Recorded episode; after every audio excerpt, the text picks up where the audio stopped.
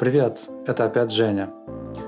Это предложение не является частью текста и, возможно, никак с ним не связано. Я добавил его спустя полгода после публикации. Дело в том, что я получил несколько отзывов от слушателей, и был один имейл, который особенно меня заинтересовал. В нем рассказана история, как мне кажется, даже более интересная, чем Саши Левина. Я решил, конечно, с позволения автора, добавить эту аудиозапись как приложение. Повторюсь, я не знаю, есть ли связь между этими двумя повествованиями или нет. Судите сами. Ну, все, довольно предисловий. Вот перед вами это аудио. Здравствуйте, Евгений. Меня зовут Мария Петровна. Мои дети попросили рассказать вам про моего отца, Петра Александровича Волкова, и помогли написать это письмо. Вдруг вам будет интересно. Мой отец родился в Смоленске в 1896 году. Во время Первой мировой ушел в армию, служил в железнодорожных войсках. После войны, вернувшись в Смоленск, он познакомился с моей матушкой – они сыграли свадьбу, и у них родился их старший сын Олег. Пару лет спустя родился Ваня, и в 1929-м я. Жили мы все в одной большой комнате в центре Смоленска. Отец работал на одном из заводов и даже был каким-то начальником. Сколько себя помню, отец постоянно твердил нам о грядущей большой кровавой войне с Германией – он строго-настрого запретил об этом рассказывать. Велел хранить это как семейный секрет. Отец говорил, что Смоленск будет буквально стерт с лица земли и будет много жертв. Это было очень странно. А остальные люди, измученные голодом и советской властью, вообще не интересовались новостями из Европы. И даже те, кто читал газеты, не могли подумать, что будет война с Германией, и тем более немцы дойдут до Смоленска. Я это запамятовала, потому что маленькая была. Но потом мама и братья рассказали мне, что отец хотел уехать из СССР. Это было очень тяжело в то время. Но он был хорошим специалистом. И был маленький шанс поехать на стажировку в США. Он ходил по кабинетам, по директорам заводов и партийным работникам.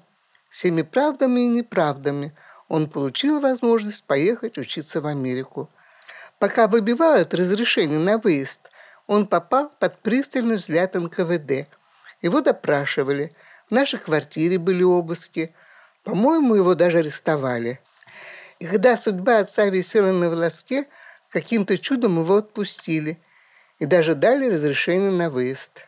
Были слухи, что чуть ли не сам глава промышленного отдела ЦК Ижов принял решение прекратить преследование. Мы продали коня и телегу, раздарили наше скудное имущество и буквально сидели на чемоданах. Это я уже хорошо помню. За пару дней до отъезда, когда брали билеты на поезд до Ленинграда, нам сказали, что Олег не могут выехать, потому что первый вот-вот должен был призваться в армию, а второй учился в училище. Только мне разрешили выезд с родителями. Отец с мамой всю ночь не спали, сидели и думу думали, что делать, и решили остаться. Но отец все равно хотел обязательно уехать из Смоленска. Если не за границу, то хотя бы вглубь СССР. Когда осенью 1937 года Олег шел в армию, отец постоянно напоминал ему «Держись подальше от полевых войск». Тот последовал совету и поступил в школу младших авиационных специалистов – во время службы он ремонтировал самолеты на аэродроме под Москвой. В 1938 году отец добился, чтобы его перевели на тракторный завод, который был в Челябинске, и наша семья переехала на Урал. В Челябинске даже до войны было ой как не сладко. Нормальных дорог не было, рабочие жили в бараках, зимы были с лютыми морозами. Еды не хватало, бывало жили на хлебе и воде. У отца в Смоленске был хороший друг, дядя Илья – он был врачом. До отъезда отец рассказал ему, что будет война, и умолял даже попытаться уехать как можно дальше от границы. Дядя Илья не поверил. Но когда в 1940 году Германия захватила почти всю Западную Европу, видимо, понял, что отец прав. Он тоже перевелся в Челябинск. Челябинске, как я уже говорила, жить было очень тяжело.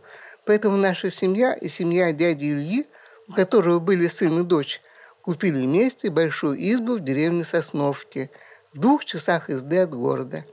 Отец на неделе ночевал прямо на заводе, а на выходной приезжал к нам в деревню.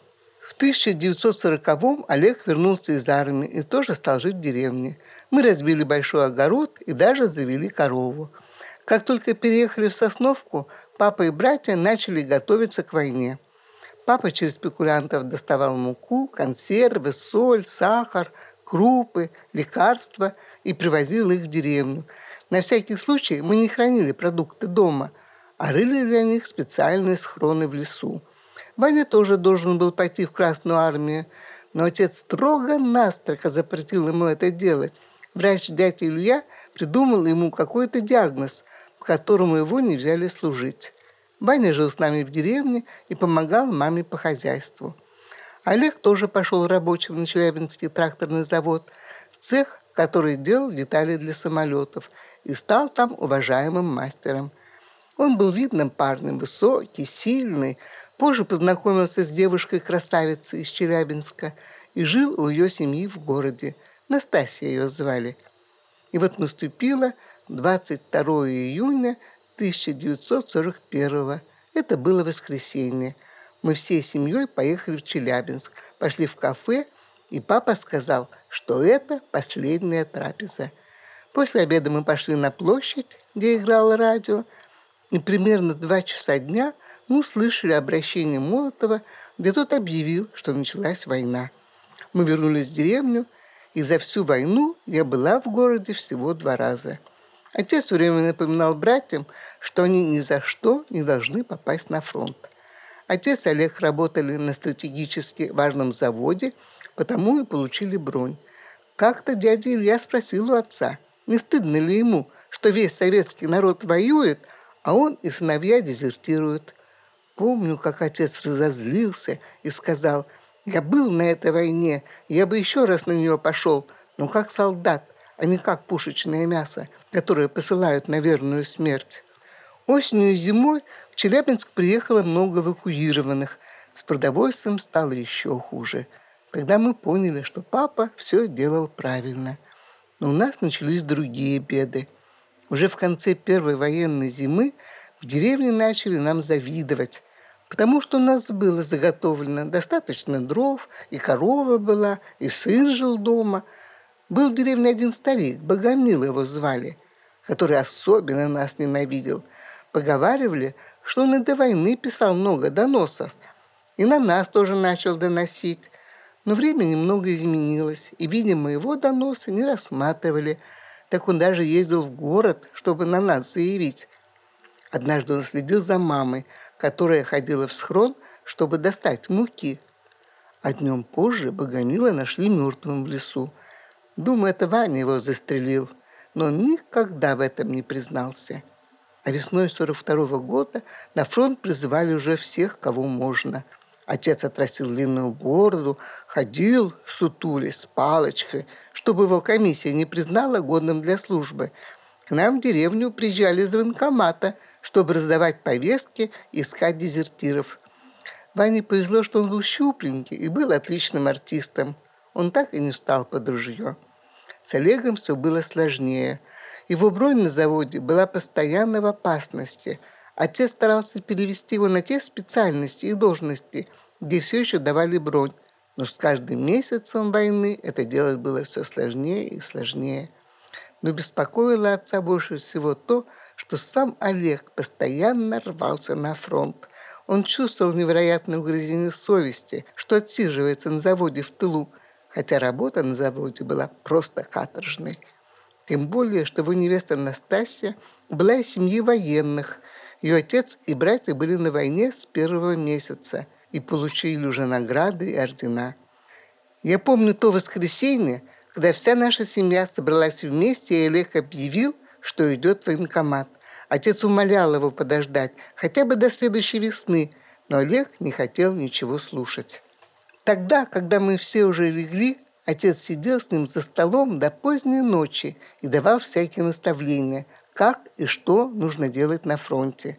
Когда на завтра Олег уезжал, мы все рыдали, как будто были уверены, что он больше не вернется. Он и впрямь не вернулся.